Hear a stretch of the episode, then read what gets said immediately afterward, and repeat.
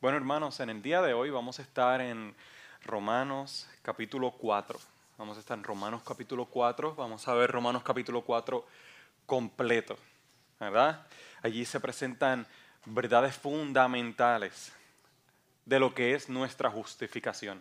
Y así mismo he titulado este sermón, El fundamento de nuestra justificación. Hace unos años atrás, un matrimonio decidió ir a pasar un, su tiempo subiendo unas montañas en New Hampshire llamadas de Rumi, si no me equivoco, de Rumi Climbing Rocks. Y se encontraban esas montañas y se encuentran en Buffalo Road. El esposo estaba sujeto a las cuerdas y sabían que ellos tenían una caída en esa área de unos 50 pies de altura. Todo estaba bien, ellos estaban subiendo las montañas y cuando estamos hablando de climbing es literalmente no es subir con palitos una montaña caminando, estamos hablando de subir rocas y con unas caídas bastante, bastante pronunciadas. Así que todo estaba bien y ellos estaban pasando por un área que era bastante peligrosa, ¿verdad? Por, el, por el ángulo que tenía la roca. Así que el hombre estaba subiendo y estaba a punto de pasar esa área peligrosa. A punto. Y de repente, mientras él está subiendo, las cintas de su cinturón se rompe y el, cinturón se rompe y cae de 50 pies de altura y muere. Si tú, no conoces acerca de cómo estas cintas funcionan, las que ellos se ponen, los arnés, que se, que se colocan, si tú no conoces acerca de cómo ellas son hechas, probablemente tú dirás, y por eso es que las personas no deben subir montañas así. Si tú no conoces acerca del producto, de cómo, de cómo esos arneses que se, se construyen, tú vas a decir cosas como esa. Por eso es, ¿quién lo manda a estar subiendo a alturas como esa? Ese es el pensamiento y si no estás acostumbrado y no te gusta la altura, también va a decir, ese, ese comentario. Probablemente sí. Pero si conoces del tipo de cuerdas y cintas que se utilizan al subir las montañas, esas montañas grandes y esas rocas sumamente peligrosas, probablemente te hagas la pregunta que es más adecuada. Y es esta. ¿Cómo es posible que un cinturón tan fuerte como ese que se utiliza se haya roto así de fácil? ¿Cómo es posible que estas cuerdas que pueden aguantar cantidades de pesos ridículos, porque no estamos hablando de que esas cuerdas pueden levantar a un hombre de, qué sé yo, casi 200 libras, estamos hablando de que levantan miles de libras y está aguantando un hombre de 160, 170, 180 libras. Así que la pregunta es cómo ese cinturón, que es tan fuerte, se rompió. Luego de que el hombre cae muerto, las unidades de rescate llegan y comienzan a hacer la investigación. Comienzan a preguntar a las personas cómo sucedieron los hechos, qué fue lo que había sucedido allí, cómo pasó. Es en ese momento que la esposa del hombre que se murió relata todas las cosas. Y las unidades de rescate se percatan de, de algo muy importante. El cinturón que el hombre estaba utilizando no era el correcto no era el que él debía utilizar. Cuando piden explicaciones a su esposa, ella menciona que el cinturón que él normalmente utiliza y que es el apropiado para eso, se le había quedado en su casa. Es por esa razón que él decidió utilizar una lingas de kayak que él tenía en el carro, en el baúl del carro, y hacerse un cinturón sujeto a su cinturón de cuero de su mahón. Él comienza a inventárselas él la amarra a su cinturón de cuero. Y es por esta razón que podemos decir que, que si hay algo importante de lo que tú te debes fijar para intentar subir una montaña, es en el fundamento que tú utilizas. No se trata de tu habilidad, de cuánta fuerza tengas en tus brazos. Créeme, no es tanto acerca de eso. O sea, tal vez por tu fuerza no llegues tan alto, pero por tu falta de fuerza no vas a morir. Porque las cosas que tú estás utilizando te van a sostener. Entonces se trata del fundamento que tú utilizas. Si te, si te fijas, él tenía fe. Él tenía mucha fe, pero una fe basada en algo que no era cierto. Ese es el tipo de fe que está basada en una mentira y que su finalidad es mortal. Es mortal. En los versos que nosotros veremos en el día de hoy, Pablo presenta cuál es el fundamento de la esperanza que él ha estado predicando a través de toda la carta. ¿Cuál es el fundamento? Porque por más lindo que suene, si Pablo no está fundamentado en la verdad, todo lo que él ha enseñado desde Romanos capítulo 1 hasta, Romanos, hasta la finalidad de Romanos capítulo 3 no tiene validez. Por más hermoso, por más precioso, por más lindo que suene. Si él no tiene un fundamento, todo lo demás no tiene validez. Quedamos sin validez y usted está creyendo un evangelio falso. Usted está creyendo unas buenas noticias que realmente no aplican a su vida, no aplican a ti en el día de hoy. Tal vez aplican al pueblo de Israel, pero no a ti, no a ti. Así que Pablo comienza a explicar a través de estos versos que veremos en el día de hoy cuál es el fundamento, de dónde él saca estas verdades. ¿Por qué estas verdades aplican a nosotros en el día de hoy? A ti y a mí que somos gentiles. A ti y a mí que no somos judíos. Tal vez si te haces un estudio de sangre, probablemente el 3% de tu sangre es judía, porque pues somos una mezcla tan, tan impresionante que podemos tener sangre de todas partes, pero créame, usted no es judío. Usted se acercaría un poquito más a un saduceo y los saduceos no eran bien vistos. Y ni a saduceo llega. Ni a saduceo llega. Así que es, es, es importante, ¿verdad?, que, que nosotros podamos comprender qué es lo que Pablo está tratando de expresar y cuál es el fundamento. Porque si el fundamento de Pablo es la verdad, si él está en lo cierto, nosotros tenemos mucho por lo cual exaltar el nombre de nuestro Señor. Tenemos muchas razones, tenemos confianza, tenemos descanso en Él, tenemos razones por las cuales hablar de Cristo como Pablo lo estaba haciendo del capítulo 1 hasta el capítulo 3 y continuará hasta el capítulo 16 del libro de Romanos. Nosotros entonces vamos a tener un fundamento firme y es mi oración que así sea a través de esta predicación. Así que vamos a Romanos capítulo 4. ¿Lo tienen? Amén. La palabra del Señor dice de la siguiente manera. Entonces, ¿Qué diremos en el caso de nuestro antepasado Abraham? En realidad, si Abraham hubiera sido justificado por las obras, habría tenido de qué jactarse, pero no delante de Dios. Pues, ¿qué dice la Escritura? Creyó Abraham a Dios y esto se le tomó en cuenta como justicia. Ahora bien, cuando alguien trabaja, no se le toma en cuenta el salario como un favor, sino como una deuda. Sin embargo, al que no trabaja, sino que cree en el que justifica al impío, se le toma en cuenta la fe como justicia. David dice lo mismo cuando habla de la dicha de aquel a quien Dios le atribuye justicia sin la mediación de las obras. Dichosos aquellos a quienes se les perdonan las transgresiones, cuyos pecados son cubiertos. Dichoso aquel cuyo pecado el Señor no tomará en cuenta. ¿Acaso se ha reservado esta dicha solo para los que están circuncidados? ¿Acaso no es también para los no judíos?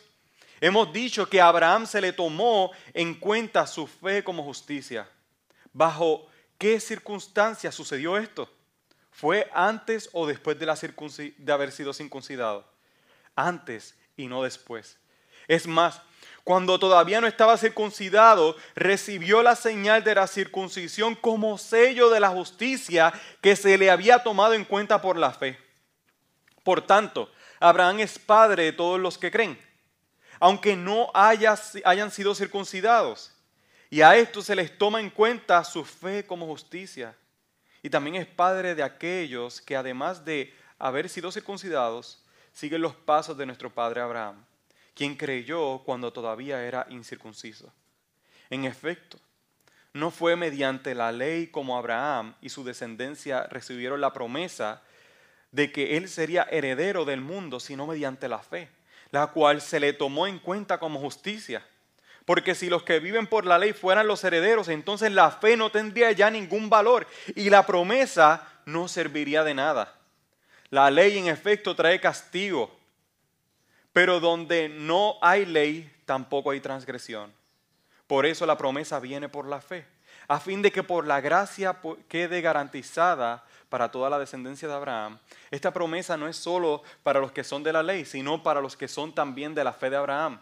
Quien es padre, quien es el padre que tenemos en común, en común delante de Dios, tal como está escrito.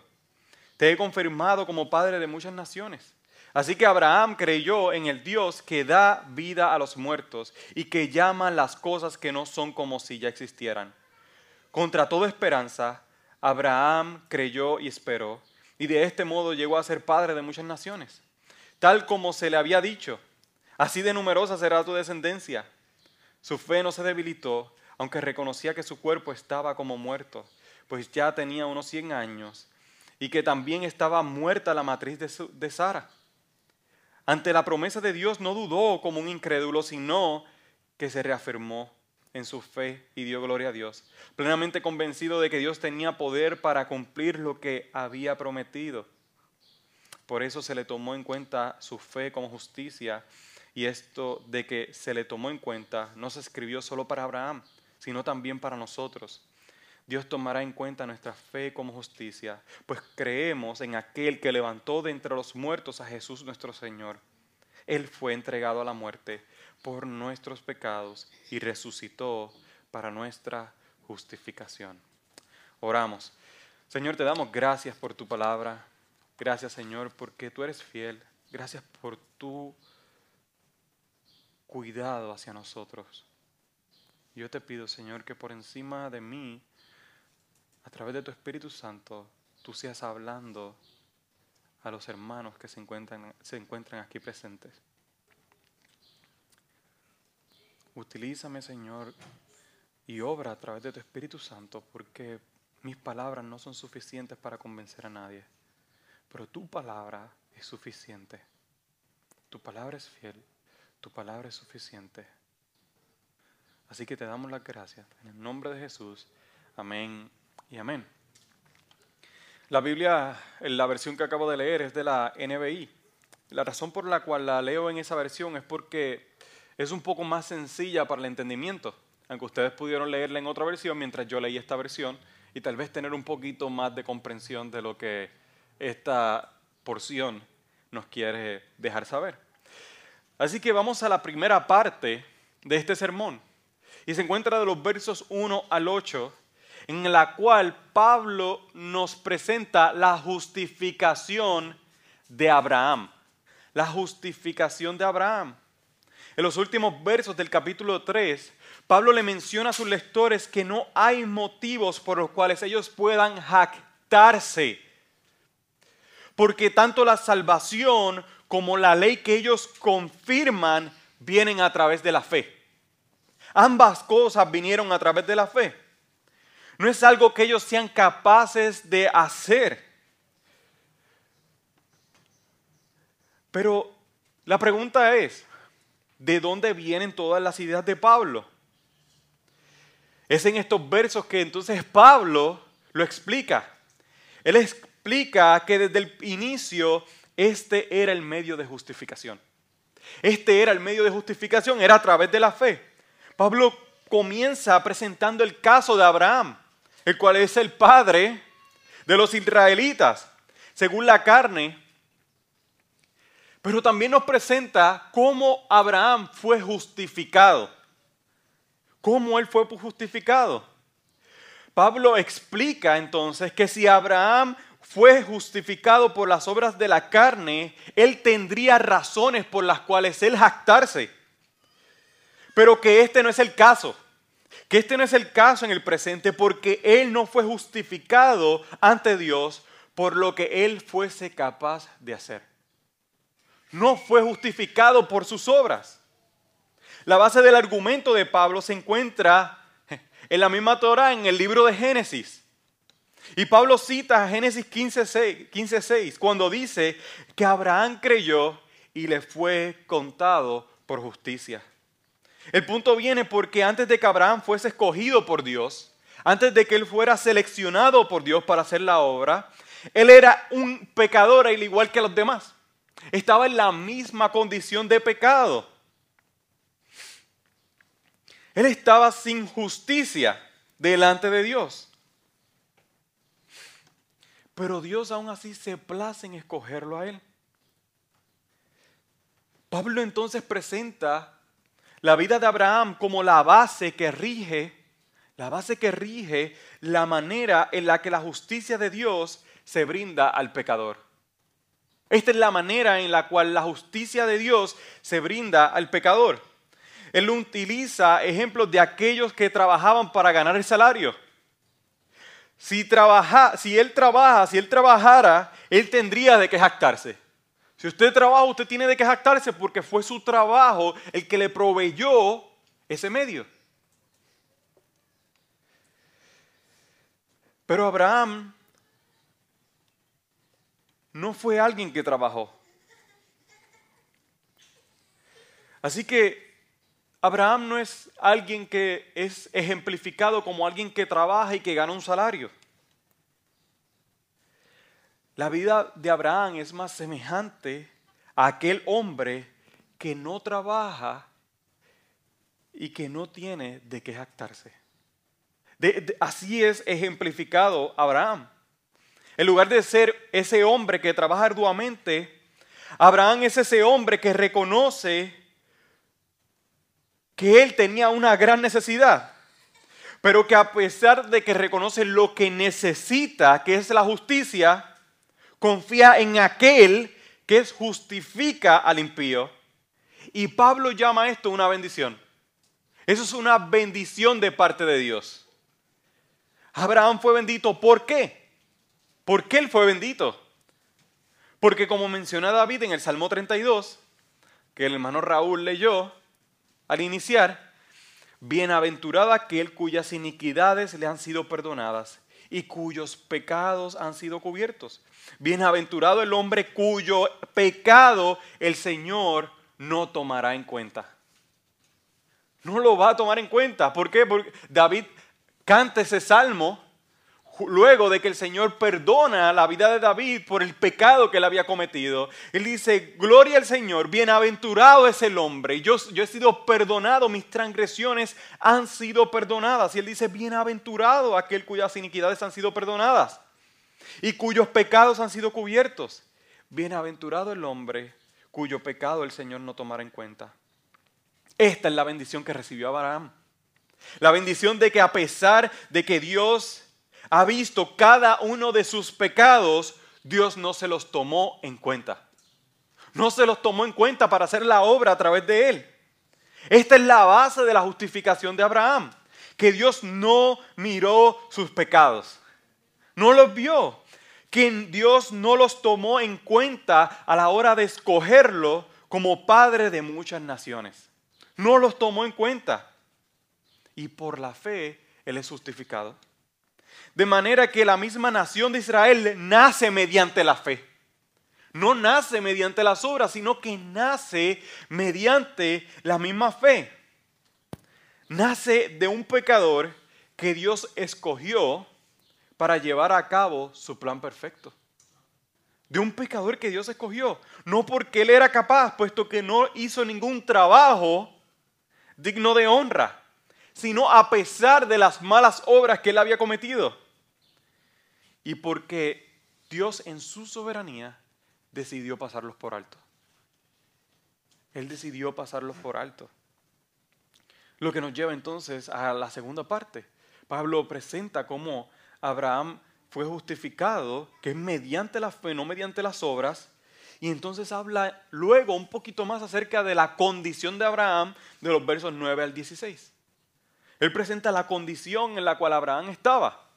Ahora Pablo en este segundo punto le menciona a sus lectores cómo era la vida de Abraham. Cómo él estaba. ¿Cuál era su condición antes de que recibiera la bendición de parte de Dios? La misma bendición de la que, leímos que David menciona. Ahora Pablo se enfoca en el estado en el que estaba Abraham cuando la bendición le fue dada. Y él les pregunta a sus lectores, ¿es esta bendición solo para los circuncisos? ¿Es solo para los que están circuncidados o también para los incircuncisos? La contestación de esta pregunta afecta toda la teología del Antiguo Testamento. Toda la teología del Antiguo Testamento y de la bendición futura. El punto que Pablo quiere hacer o quiere presentar es que Abraham no estaba circuncidado para el momento en el que recibió la bendición. Él no lo estaba. No pertenecía, en otras palabras, a ningún pacto. Así como los judíos decían, bueno, nosotros somos hijos de Abraham y por eso podemos ser perdonados, por eso somos hijos de Dios. Él les dice, es que Abraham no estaba circuncidado. Él no estaba cuando recibió la bendición. No estaba circuncidado. Él recibió la bendición de que su fe le fue contada por justicia. Eso sí fue lo que él recibió. Pasada por alto los pecados que él tenía, los pecados que él había cometido. Esta realidad que experimentó Abraham es la que hace que sea padre de ambos pueblos, según lo que Pablo explica en este pasaje.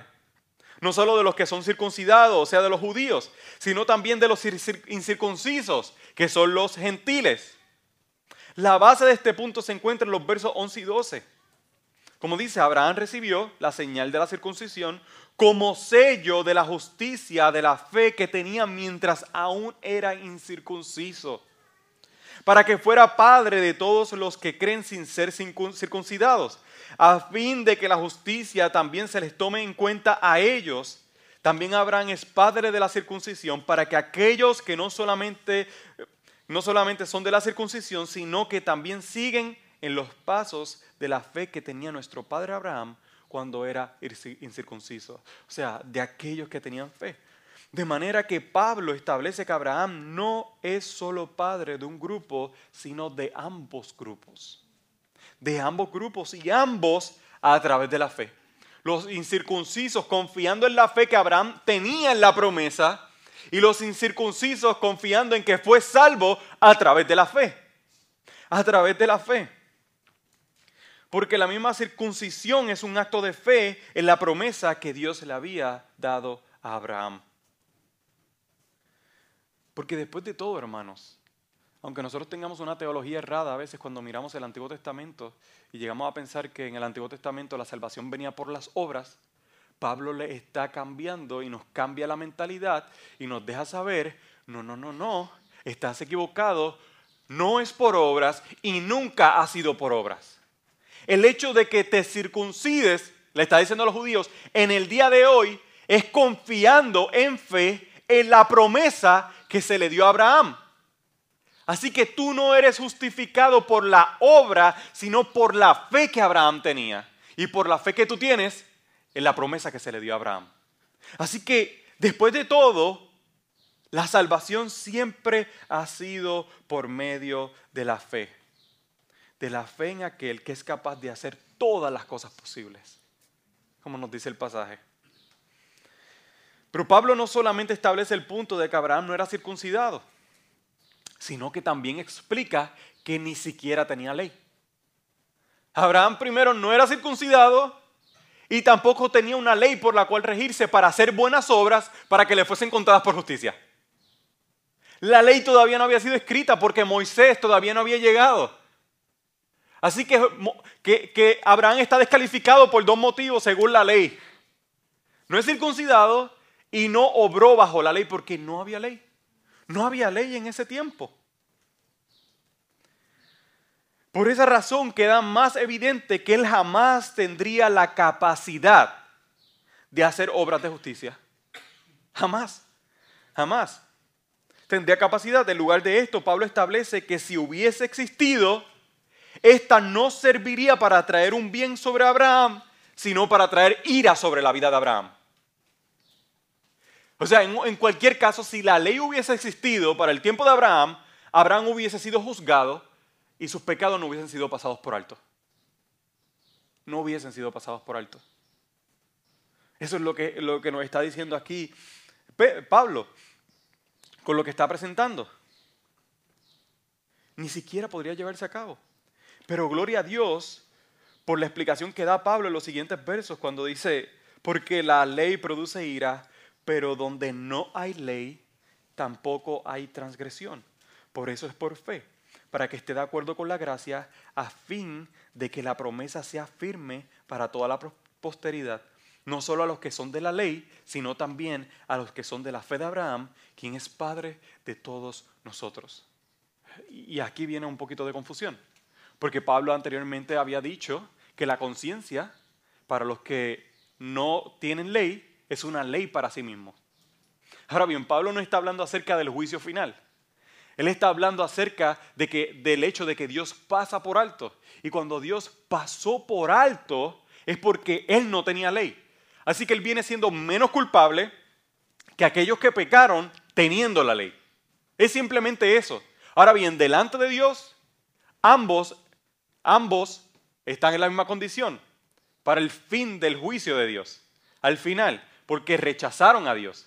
Ahora bien, para efectos de la promesa, Abraham no teniendo ley, eso, eso, eso fue algo positivo. ¿Por qué? Porque como él dice, que la, que la ley no se, le, no se le cuenta a aquellos que no la tienen.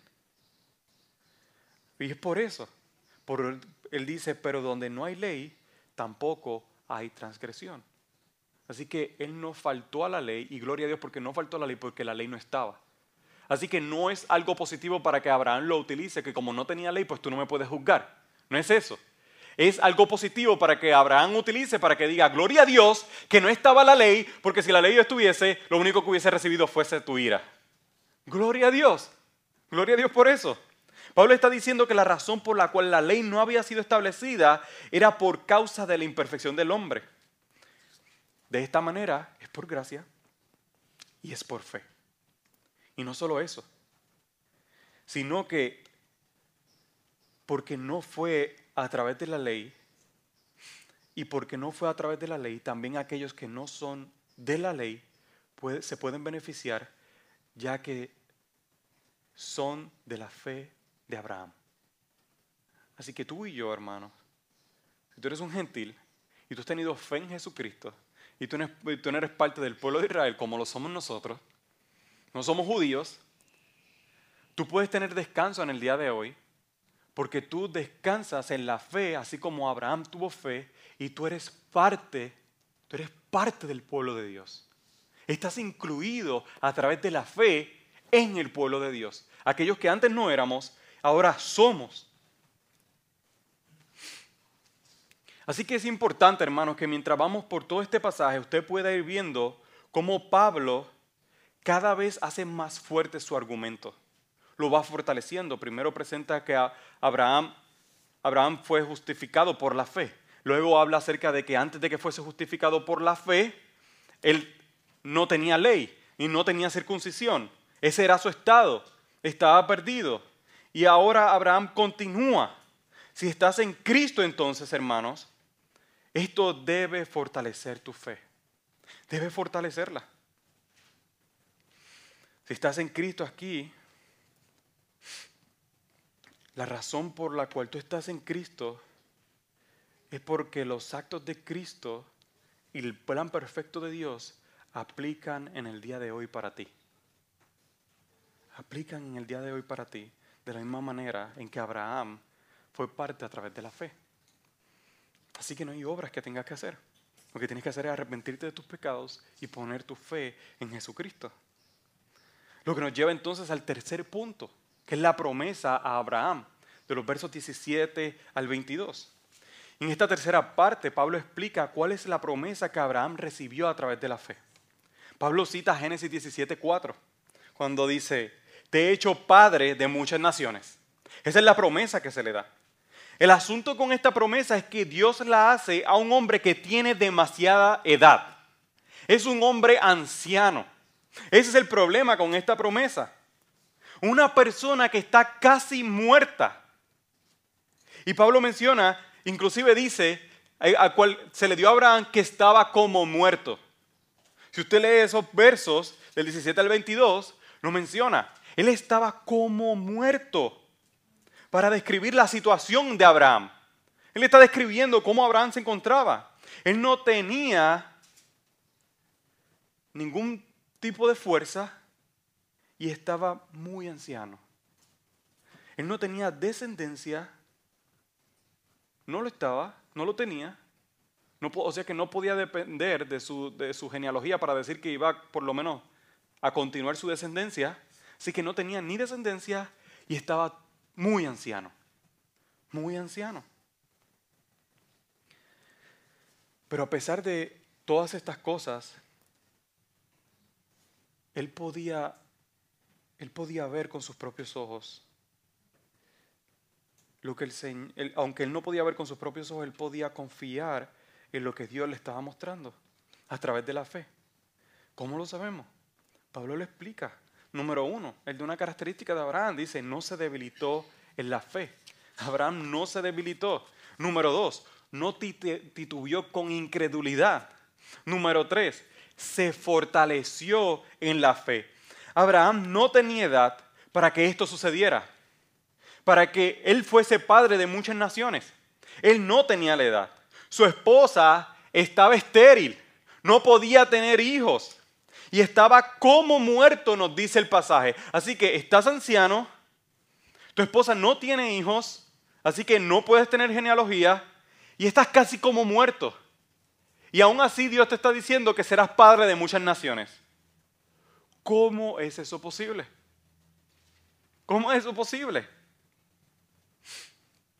A pesar de todo esto, Abraham creyó en Dios. Como está escrito, te he hecho padre de muchas naciones delante de aquel a quien creyó, es decir, a Dios, que da vida a los muertos y llama las cosas que no son como si fuesen. Que no son como si fuesen. Es por esto por lo que Abraham confió en el Señor a pesar de su terrible situación. Porque a pesar de que él estaba como muerto, el Señor lo llama a llevar a cabo este plan perfecto, a ser padre de muchas naciones, porque a pesar de que él estaba como muerto, de que su esposa estaba estéril, lo que significa mortalidad también porque no hay reproducción, él estaba confiando en aquel que es todopoderoso, soberano y fiel. Y por eso es que Pablo menciona al principio aquel que da vida a los muertos. ¿Se da cuenta? Se presenta, Dios es aquel que da vida a los, muertos. Y luego presenta, Abraham estaba como muerto. Pero él confió en aquel que podía dar la promesa porque sabía que podía dar vida a los muertos. No, no, es glorioso lo que él nos está mostrando aquí. Él nos está presentando un estado real en la vida de Abraham. Aunque no estaba muerto completamente físicamente, su estado físico representaba mortalidad, representaba muerte. Él está diciendo, él confió en el Señor en fe, a pesar de que estaba como muerto, en aquel que da vida a los muertos. Él es quien da vida a los muertos. Y es por eso, hermano, que la fe de Abraham le fue contada por justicia. Y no es una obra en sí, porque como dice Pablo, el que no trabaja no merece ser honrado con dinero. Así que Abraham, como les he dicho anteriormente, es como aquella persona que pide limosna cuando no trabajó. Así que la petición en sí, la petición en sí no es contada como una obra de justificación. Por eso es que las personas a veces establecen y preguntan, ¿no? Pero si tuvo fe, tener fe es un verbo y es una obra, pues entonces tuvo alguna obra Abraham o tuvo alguna obra alguien que creyó. No, no, no, porque estás pidiendo aquel que puede dar, aquel que puede darte salvación, aquel que puede dar vida a los muertos. Esa es la condición. Y, y Abraham hace un tremendo ejemplo de nosotros mismos. Pero hay alguien inclusive mayor que Abraham. Y lo que vamos, como vamos a estar viendo en el cuarto punto, la promesa que nos justifica del verso 23 al 25. Ahora bien, en los últimos versos, En los últimos tres versos, Pablo presenta lo que todas estas cosas que han estado explicando tienen que ver con nosotros. ¿Qué tiene que ver todo esto con nosotros? ¿Qué tiene que ver Abraham? La fe, la justicia, que él fue justo, que, él fue, que, que se le contó la fe como justicia. ¿Qué tiene que ver con nosotros? Y es que la razón de esto es que nuestra fe sería vana si nosotros nos apropiamos de una promesa que no es nuestra. Por eso es que Pablo se toma todo este tiempo para hacer una explicación como esta. La razón de esto, hermanos, es porque las escrituras son las promesas de Dios para su pueblo. Desde, desde, el principio, cuando Dios hace esas promesas a Abraham y hace pactos con los israelitas, es con los israelitas que él está haciendo pacto. Es con el, su pueblo con el que él está haciendo pacto. Son como la herencia que un padre deja a sus hijos. Es como algo así. Así que imagínese, imagínese usted que llega a la repartición de una herencia. Imagínate que tú llegas a la repartición allí y usted está, usted llega a la repartición de la herencia, usted está allí eh, y usted sabe que le toca. Le toca parte de la herencia porque usted es parte de los familiares o de las personas incluidas dentro de la herencia. ¿Verdad? Así que usted está frente al abogado y de repente cuando usted está frente al abogado llega una persona inesperada, una persona, y pide que se le brinde la misma herencia. No, yo quiero parte de la herencia, así como, como si nada. Llega y dice, yo quiero parte de la herencia. Cuando se le pregunta la razón de por qué esa persona considera que es parte de la herencia o que parte de la herencia le toca, menciona que es que escuchó la noticia y en fe creyó que le tocaba una parte de esa herencia. Usted simplemente imagínese. No, es que yo escuché que el abogado, porque eh, eh, la secretaría del abogado es familia mía y él iba a repartir una herencia y por fe yo estoy aquí y me toca. Usted imagínese simplemente una escena como esa. Así que yo sé que usted va a decir, y no va a ser muy piadoso, pero usted va a decir en su mente, llamen a la policía y díganle que hay un loco que está tratando de aprovecharse de nosotros. Llama a la policía en este momento. Eso, eso es lo que usted va a decir. De la misma manera, nosotros no podemos llegar a la Biblia, al, Antiguo Testamento, y apropiarnos de las promesas de salvación que Dios dio a alguien simplemente porque sí. Porque yo llego y yo creo, y, por eso lo que Dios hizo me aplica, porque sí. Eh, no podemos hacerlo de esa manera. No puede ser así. Pero lo majestuoso y asombroso de esto es que nosotros como creyentes, usted como creyente en el día de hoy no está viendo el Antiguo Testamento y apropiándose de algo que no es de usted. Eso es lo glorioso. Eso es lo majestuoso, eso es lo asombroso de todo esto. Sino que desde el principio Dios lo había establecido de esa manera. Dios lo había establecido así. Usted no se está apropiando de una promesa que no es para usted. Dios había establecido esto había planificado que seamos parte de su pueblo por medio de la fe y no de la ley. Y no solo esto, miren, los, miren los versos, hermanos 17 y 19. Creyó en Dios que da vida a los muertos. ¿Verdad? El 17. Ahora, el 19, mire lo que dice. Y el cuerpo de Abraham ya estaba como muerto. Ahora, Mira el verso 23. Nos muestra que hay uno mayor que Abraham, a quien Dios levantó de los muertos. ¿Se da cuenta? Creyó en Dios que da vida a los muertos Abraham, y Abraham, que ya estaba como muerto, pudo ser padre de muchas naciones. Ahora bien, se nos presenta alguien que fue mayor que Abraham, por quien ahora nosotros tenemos la, la herencia, ahora nosotros somos parte del pueblo. Y a Jesús, Jesús estaba como muerto. No es que estaba como muerto, es que murió. Pero Dios, que da vida a los muertos, le dio vida a Jesucristo y lo levantó de los muertos y por medio de él podemos recibir ahora la promesa. Y todo esto mediante la fe. Porque él fue entregado por nuestras transgresiones y resucitado para nuestra justificación. Así que desde aquí usted puede ver la línea que Pablo está tratando de trazar. Nos está presentando que, Abraham fue justificado por la fe, nos está presentando la, el estado de Abraham, que estaba como muerto, nos está presentando la promesa que se dio y nos está dando en quien se cumple esa promesa en nosotros en el día de hoy, que es Cristo Jesús, aquel que el Padre resucitó de los muertos. Así que aquel que estaba como muerto, que era Abraham, tenía un pacto y tenía unas promesas que eran impresionantes, pero se cumplen en la vida de Cristo, el cual sí murió por los pecadores y resucitó. Así que no era simplemente que estaba como muerto, es que murió y resucitó. Y porque Él resucitó, ahora tú y yo tenemos una esperanza firme.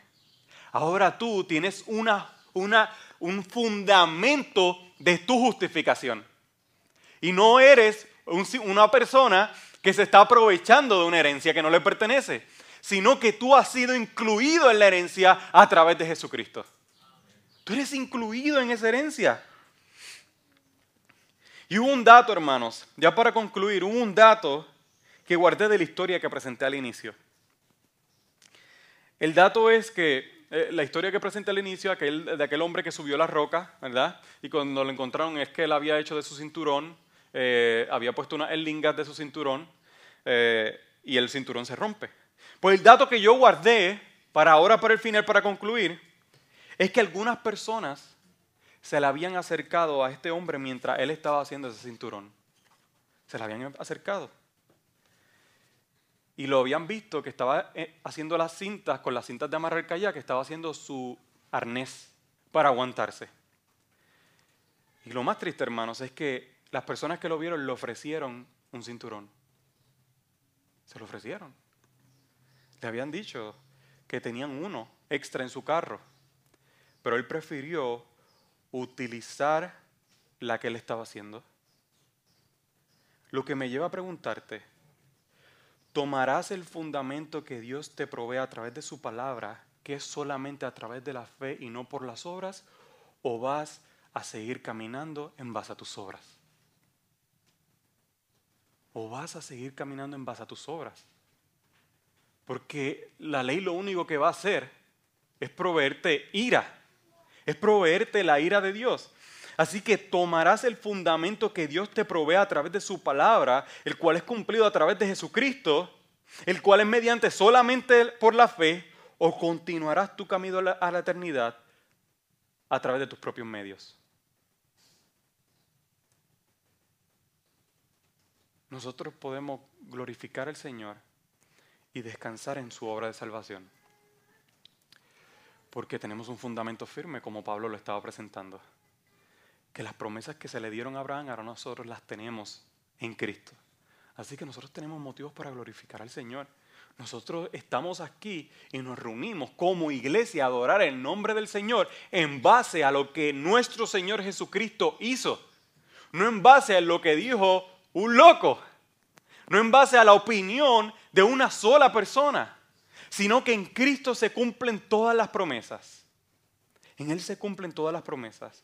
Aquel que fue mayor que Abraham es tu Salvador si te arrepientes de tus pecados y crees. Y si te has arrepentido de tus pecados y crees, esa, esa, base, ese fundamento de tu justificación debe darte paz, debe darte tranquilidad, debe llevarte a proclamarlo, debe llevarte a exaltar el nombre del Señor. Así que como hemos visto hasta ahora, básicamente todo esto es información. Son puntos teológicos que Pablo ha estado presentando. Y tal vez nos podríamos preguntar, bueno, pero ¿y qué hago con eso? Bueno, vive una vida en la cual tú veas que has sido y, y, comprendas que no es la ley la que te justifica, sino que lo que te justifica es la fe. No es por obras. Ahora bien, Él ha preparado obras, como vimos la semana pasada, de justicia, la ley se confirma en nuestra vida, pero no porque nosotros hacemos obras, sino por lo que Él hizo.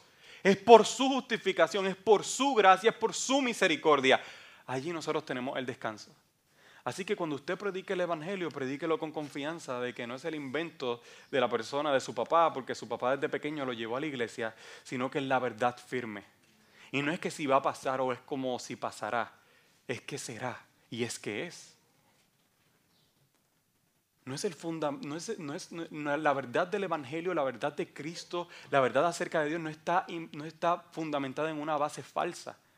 no es como a veces se presenta, ¿no? Este, si, tú, si al final de todo, como algunos dicen, si al final de todo tú no creíste en Dios, pues, o Dios no existía, pues yo no tengo nada que perder, pero si Dios existe, pues, yo tengo, pues tú tienes mucho que perder. Eso es un argumento que está basado en la poca fe de una persona que cree simplemente por miedo.